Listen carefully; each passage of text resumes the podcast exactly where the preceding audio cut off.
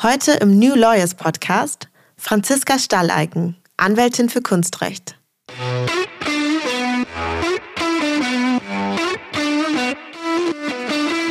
Kunst bricht Konventionen, sie ist am Puls der Zeit, geht voran, ist Avantgarde. Die Kunst kann aber auch nur Regeln brechen, da es Regeln gibt. Wenn es keine ordnende Kraft in der Gesellschaft gäbe, könnte man auch keine Regeln brechen und somit die Gesellschaft auch nicht mit neuen Denkanstößen provozieren. Die Kunst braucht keine Juristen, aber Künstler vielleicht schon.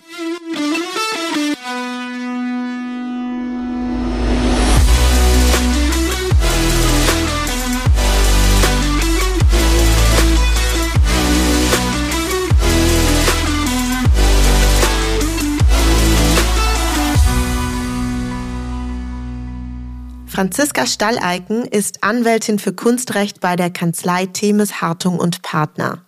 Außerdem hat sie einen Master of History of Art and Art World Practice absolviert sowie ein postgraduierten Diplom in Modern and Contemporary Art bei der Christie's Education London, akkreditiert durch die University of Cambridge. Seit mehreren Jahren vertritt sie nun unter anderem Künstler, Kunstsammler und Kunsthändler, hat einige Jahre in London in diesem Bereich gearbeitet und kennt den internationalen Kunstmarkt sehr gut. Ich spreche mit ihr darüber, was Kunstrecht eigentlich ist, wie ihr Weg in diesen doch sehr speziellen Fachbereich aussah, ob und wo es Schnittstellen oder Synergien zwischen Jura und Kunst gibt und natürlich darüber, wie ein typisches Mandat von ihr aussieht. Herzlich willkommen, Franziska Stalleiken. Ja, vielen Dank für die Einladung. Ja, bevor wir jetzt tief in die Kunstwelt eintauchen, habe ich erstmal noch eine andere Frage an Sie. Meine sogenannte Icebreaker-Frage. Mhm. Die lautet, wenn Sie Karaoke singen müssten, ja, es wird wahrscheinlich erstmal in nächster Zeit nicht passieren, aber man sollte immer gut vorbereitet sein. Also wenn Sie Karaoke singen müssten, welches Lied würden Sie dann wählen? Äh, da wäre ich wahrscheinlich, ehrlich gesagt, der falsche Kandidat und würde wahrscheinlich gar keins singen, weil ich tatsächlich nur Opern höre und mir nicht anmaßen würde, hier eine Arie zum Besten zu geben. Das ist aber schade. Vielleicht gibt es ja auch einen Opernsong, den man Karaoke singen kann. Müsste man mal probieren. Ja. Okay, also dann kommen wir jetzt direkt von Karaoke zur richtigen Kunst. Ich habe Sie ja gerade als Rechtsanwältin für Kunstrecht vorgestellt. Und bei mir an der Uni im Jurastudium war es aber so, dass ich eher so bürgerliches Recht, Strafrecht, öffentliches Recht kenne. Mhm. Ähm, von Kunstrecht habe ich eigentlich noch nie richtig gehört als eigenes Gebiet. Was ist das denn? Was versteckt sich genau dahinter? Ja, also das war bei mir damals, als ich 2000 Jura studiert habe, auch so. Da gab es bei mir an der Universität keine Kunstrechtsvorlesungen. Ich hatte davon auch nicht gehört. Inzwischen ist es tatsächlich etwas populärer geworden und es gibt inzwischen auch vermehrt an Universitäten Kunstrechtsvorlesungen. Mhm. Also Kunstrecht ist kein eigenständiges Rechtsgebiet, sondern eine Querschnittsmaterie verschiedener Rechtsgebiete. Also ah ja.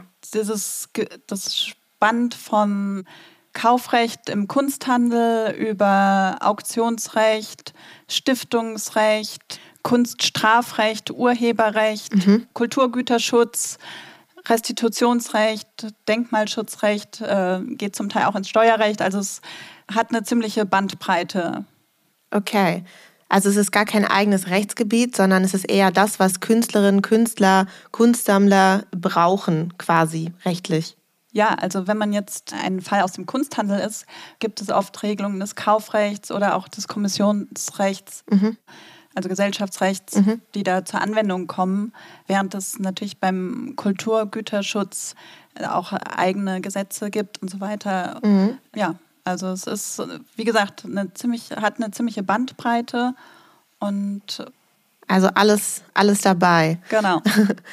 Okay, na jetzt müssen wir uns natürlich mal anschauen, wie Sie da überhaupt hingekommen sind. Also wie läuft das? Man ist an der Uni, man geht ins Referendariat und dann landet man direkt in der Kunstrechtskanzlei oder wie läuft das? Das wäre schön, wenn es so einfach wäre. ähm, also bei mir war es im Prinzip so, ich hatte schon von früh auf eine Affinität für Kunst und Kultur, mhm. bin in einem Elternhaus aufgewachsen, wo meine Eltern mich schon als Kleinkind immer in Museen und Opern und so weiter mitgeschleppt haben. Und äh, wir hatten auch immer viele Künstler zu Hause zu Gast, die zum Teil spontan Wände und Decken in eine Leinwand umgewandelt haben. Also es war bei mir wirklich schon früh ein Interesse da und eine Leidenschaft. Und als ich dann damals an der Humboldt-Uni in Berlin Jura studiert habe, bin ich sehr oft direkt von der juristischen Fakultät den kurzen Weg über den Bebelsplatz rüber zur Staatsoper in Linden gelaufen, um mich von den anstrengenden Klausuren zu entspannen und da in der Oper in eine andere Welt zu tauchen.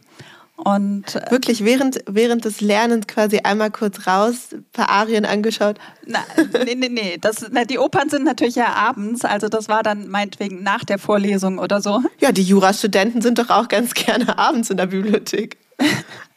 ja, also für mich war es irgendwie die beste Form zu entspannen und abzuschalten. Mhm. Ähm, ja, und da habe ich einfach, ist bei mir irgendwie der Entschluss gereift, dass ich in der Juristerei einfach ein Gebiet finden möchte, was mich interessiert.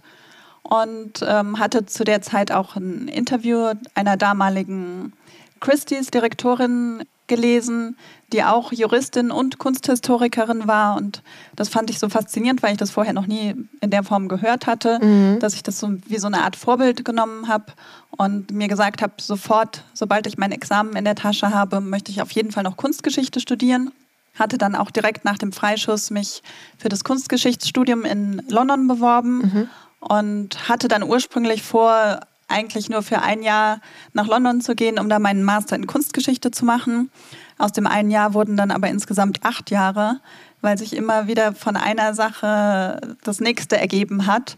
Ähm, also nach dem Masterstudium habe ich dann insgesamt drei Jahre bei dem Auktionshaus Christie's gearbeitet in unterschiedlichen Abteilungen. Genau, das dachte ich, wollte ich nämlich gerade mal nach, nachhaken. Christie's äh, haben Sie gerade einfach so reingeworfen. Mhm. Ähm, was, was ist das? Was ist Christie's? Was ist ein Auktionshaus? Ja, also es gibt natürlich die großen Auktionshäuser, die sehr bekannt sind, wie Christie's und Sotheby's und so weiter, in denen Kunst per Auktion verkauft wird. Also im Gegensatz zum Primärmarkt, mhm. wo äh, über Kunsthändler und Galerien Kunst verkauft wird. Mhm. Und ähm, ich hatte mich damals bei der Schätzungsabteilung beworben.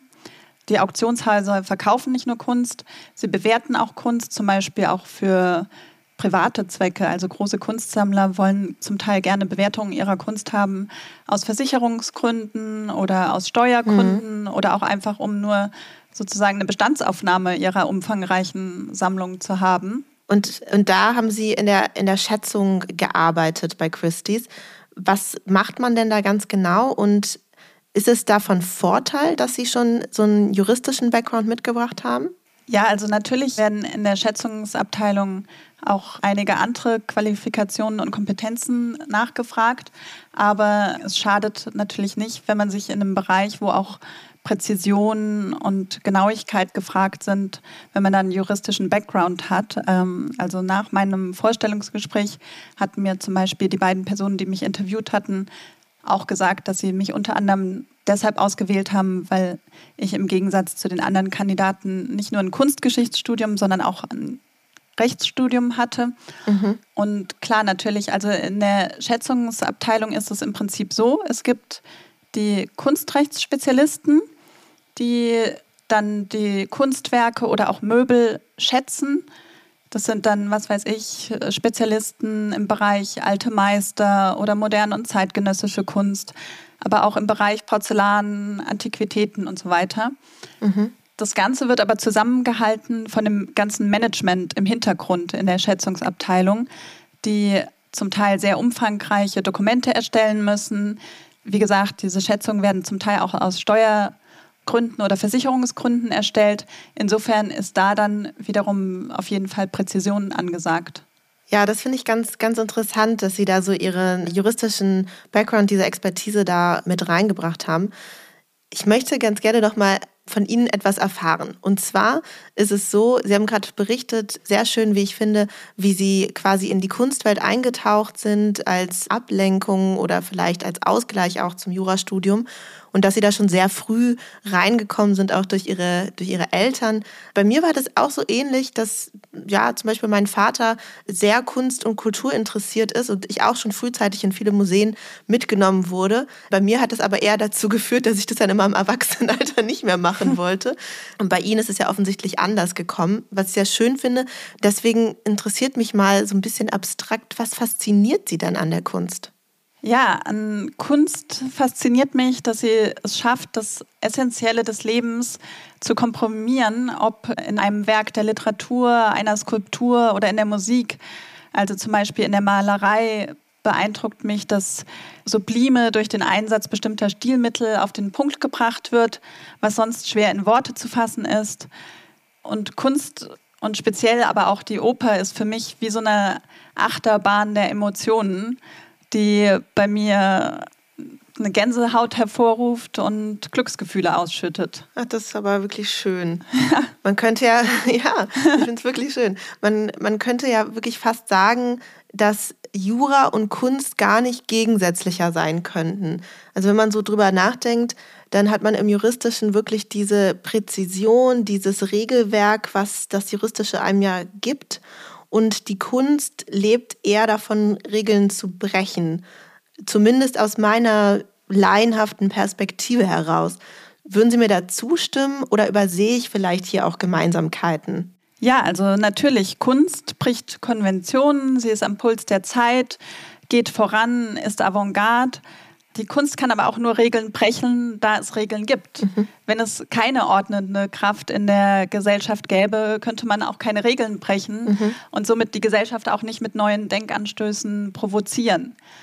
Die Kunst braucht keine Juristen, aber Künstler vielleicht schon. Also zum Aktuell habe ich zum Beispiel einen Mandanten, mhm. äh, einen Künstler aus London, der meine juristische Beratung gebraucht hat, weil er ein juristisches Regelwerk für einen geplanten Kunstfonds braucht. Mhm. Und deshalb denke ich, dass auch in der Kunst ein Rahmen wichtig ist, da Voraussetzungen geschaffen werden müssen, äh, in denen die Künstler schöpferisch arbeiten können. Also in dem Fall bin ich dann natürlich erfreut, dass ich äh, bei so einer wichtigen Aufgabe juristisch zur Seite stehen kann. Also man könnte sagen, das Recht oder Jura gibt der Kunst den Rahmen, wo sie sich dann entfalten kann. Ja, in manchen Bereichen schon. Also ich sage jetzt natürlich nicht, dass jeder äh, Künstler einen Juristen braucht, aber ja, bei verschiedenen Akteuren, ob es jetzt der Kunsthandel oder auch Kunden im Kunsthandel, Galerien, mhm. Museen sind, in vielen Bereichen wird ähm, die Juristerei und Verträge werden da schon benötigt. Mhm. Wie sieht denn bei Ihnen so ein typischer Tag aus als Rechtsanwältin für Kunstrecht? Gibt es überhaupt einen typischen Tag? Also ich denke ehrlicherweise, dass sich mein normaler Alltag wahrscheinlich nicht großartig von dem eines anderen Anwalts unterscheidet. Allerdings gibt es natürlich schon immer auch wieder mal Highlights. Also ich hatte zum Beispiel vor ein paar Jahren mal einen Mandanten, auch einen Sammler, den ich zu mehreren Gerichtsverhandlungen nach Brasilien begleitet habe. Mhm. Und ähm, natürlich war es zum einen sehr interessant, da vor Gericht in Brasilien mit seinen äh, lokalen Anwälten zu kooperieren. Zum anderen hatte ich dann auch die Aufgabe für andere seiner Anwälte in nochmal einem anderen Land Zeugenaussagen äh, aus dem Prozess zu übersetzen. Das waren so Videoaufnahmen aus dem Gerichtssaal. Da wurden die Zeugen von Richtern und Staatsanwälten vernommen. Und das war insofern eine Herausforderung, ähm, da diese Zeugen aus dem Bereich Bergwerk, Minen kamen und einen relativ äh, spezifischen Jargon drauf hatten. Mhm. Die Brasilianer sprechen ja sowieso schon sehr schnell und ähm, ich musste da zum Teil in diesen umfangreichen Videoaufnahmen zehnmal hin und zurück spulen, mhm. bis ich dann ähm, das wirklich so gut verstanden habe, dass ich es auch ganz detailgetreu vom Portugiesischen ins Englische übersetzen konnte. Also, Warum konnten Sie das denn überhaupt übersetzen? Hm, ich war mit 15 für ein Jahr zum Schüleraustausch in São Paulo ah, ja. und hatte dann später auch an der Humboldt-Uni das Glück, dass dort tatsächlich auch brasilianisches Recht angeboten wurde. Ähm, und ich hatte zwei Jahre lang dort eben dieses brasilianische Recht absolviert, was sehr intensiv war, da wir am Schluss nur noch drei Studenten und mit drei Professoren, die extra aus Brasilien angereist sind, waren. Und hätte damals gar nicht gedacht, dass das jemals auch wirklich zum Einsatz kommt. Ich hatte das nur gemacht, ja. um mein Portugiesisch weiter aufrechtzuerhalten. Aber in dem Fall kam es dann tatsächlich zur Anwendung und hat mir sehr geholfen. Hat sich ziemlich gut gefügt, muss man sagen, ja. an der Stelle. Ne? Ja. Das hat ja wirklich sehr, sehr gut gepasst. Sehr schön. Ja, und sonst äh, natürlich, also ähm, wenn man als Anwältin oder Juristin in dem Bereich arbeitet, also gerade auch in der Zeit, als ich bei zwei großen Kunstsammlern in London als Juristin gearbeitet habe, hatte ich zum einen spektakuläre Büros in wunderbaren Häusern, die mit Kunst gefüllt waren. Mhm. Das war wahrscheinlich noch mal anders als eine schnöde Anwaltskanzlei. Ansonsten war ich natürlich auch auf sehr tollen, glamourösen Events, habe sehr interessante Leute kennengelernt. Also das sind ja. ja vielleicht so die Highlights eines Kunstrechtlers. Ja, klingt natürlich sehr, sehr spannend. Und wenn Sie jetzt nicht gerade die ganzen glamourösen Events erleben und spezielle brasilianische Klienten haben, mhm. ähm, jetzt gerade während, äh, während Corona kann ich mir vorstellen, da fallen ja sicherlich ein paar Sachen auch weg. Gibt es da irgendwie etwas, wo Sie sagen würden, ja, so, so wird aber ein typischer Tag von mir aussehen oder das sind ähm, so die Fragestellungen, mit denen ich täglich zu tun habe? Ja, also momentan läuft natürlich viel entweder digital oder telefonisch, mhm. dass man ja auch mit Mandanten einfach aus anderen Städten oder anderen Ländern tatsächlich telefoniert, statt die in der Kanzlei direkt zu sehen. Und ansonsten, ja, also neben dem Kunstrecht habe ich mich auch ein bisschen auf Erbrecht spezialisiert. Da kommen auch mhm. weiterhin natürlich sehr viele Anfragen. Können Sie uns denn vielleicht etwas über ein aktuelles oder vergangenes Mandat erzählen? Ja, also da gibt es natürlich viele spannende Fälle, über die ich gerne berichten würde, die zum Teil aber so vertraulich sind, dass ich es nicht darf. Ein Fall, ähm, über den ich aber, denke ich, guten Gewissens äh, reden kann, weil der in der über den in der Presse en Detail berichtet wurde, ähm, war der einer Londoner Kunsthändlerin, die wegen betrügerischer ähm, Abwicklung von Kunsttransaktionen, zum Beispiel von Werken von Warhol und äh, diesen berühmten Kusama-Kürbissen mhm. strafrechtlich verfolgt wurde. Ja, da hatten wir in unserer Kanzlei die Opfer vertreten und hatten da zum Beispiel spannende Gerichtsverhandlungen vor dem Landgericht München, an denen ich auch beteiligt war. Mhm. Also das war auf jeden Fall ein sehr spannender Fall. Was kam dabei raus? Äh, das, das läuft noch. Also okay. diese Kunsthändlerin, die ist inzwischen in Haft. Also die war zwischenzeitlich dann in, nach Portugal ausgewandert und wurde da dort verhaftet und ist jetzt weiterhin in England in Haft. Und also da mhm. stehen die Ergebnisse noch aus. Okay. Das wäre zum Beispiel ein Fall, ein anderer Fall, um die Bandbreite des Kunstrechts äh, zu verdeutlichen war ein Fall vor dem Verwaltungsgericht, in dem es um den Konflikt Kunstfreiheit und Denkmalschutz ging.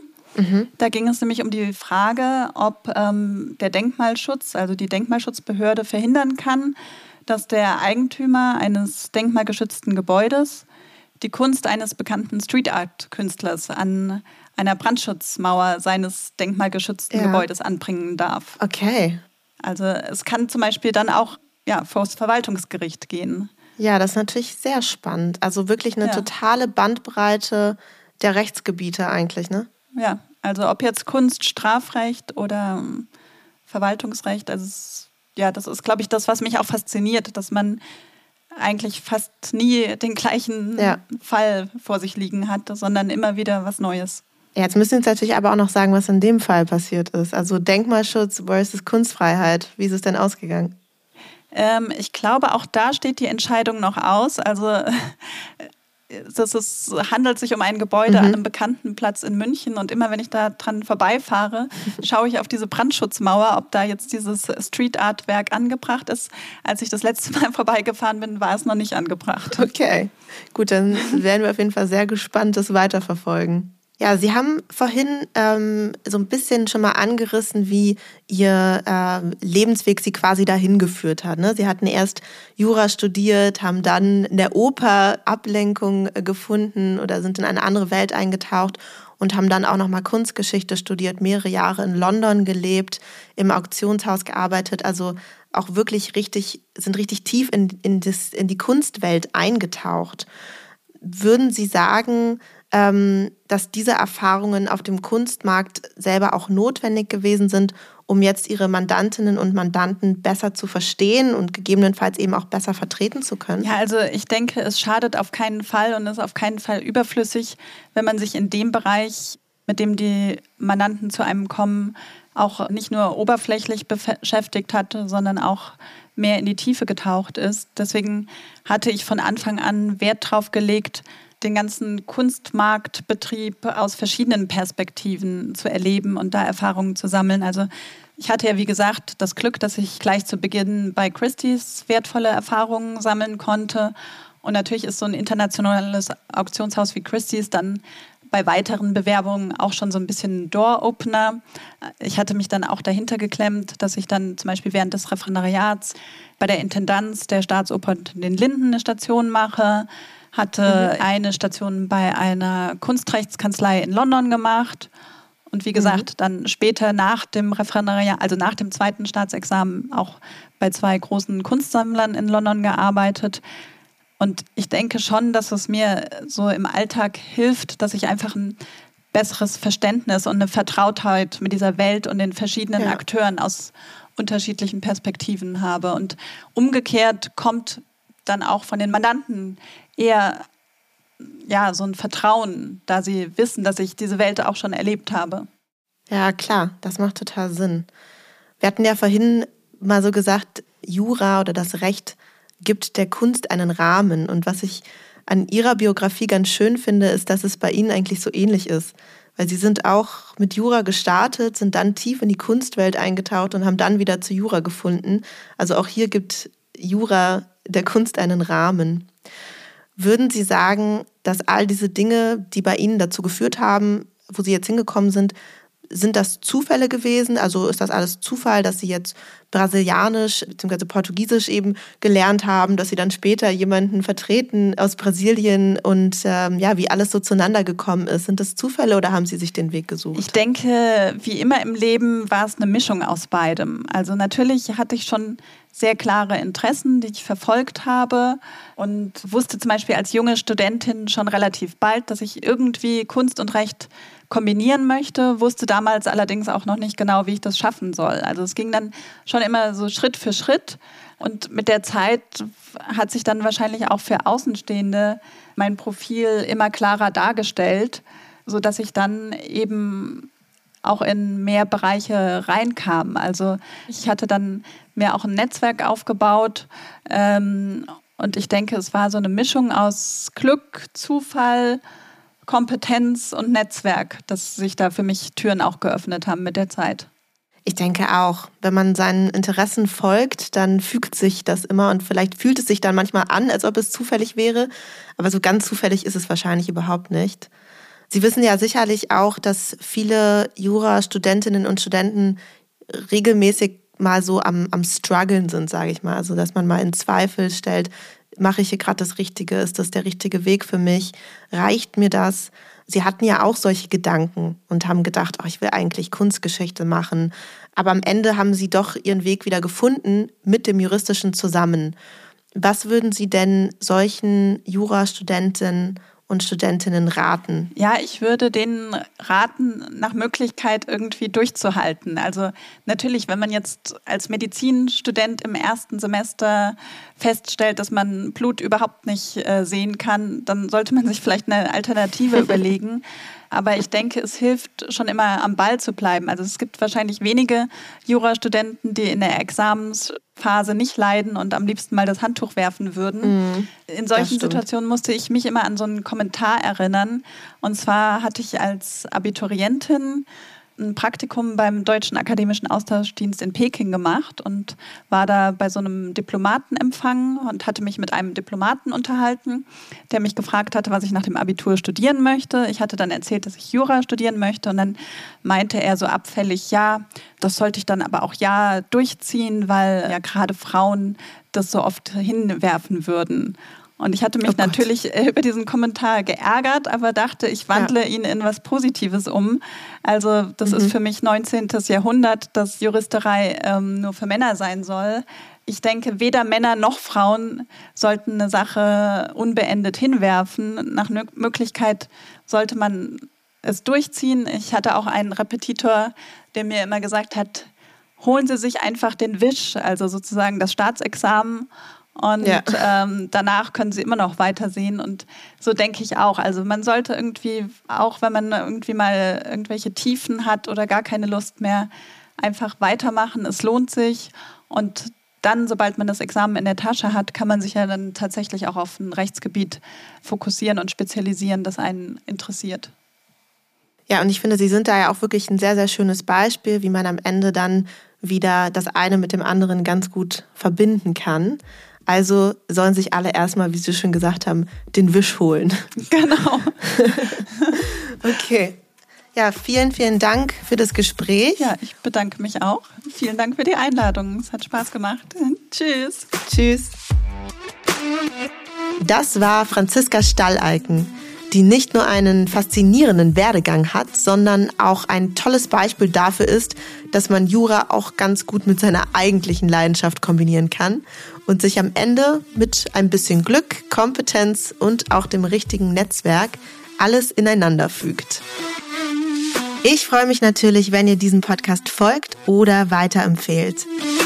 Ihr möchtet bestimmte Gäste hören oder möchtet Feedback geben?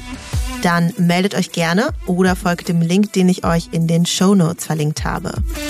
Wir hören uns dann wieder in zwei Wochen. Bis dahin, ich freue mich.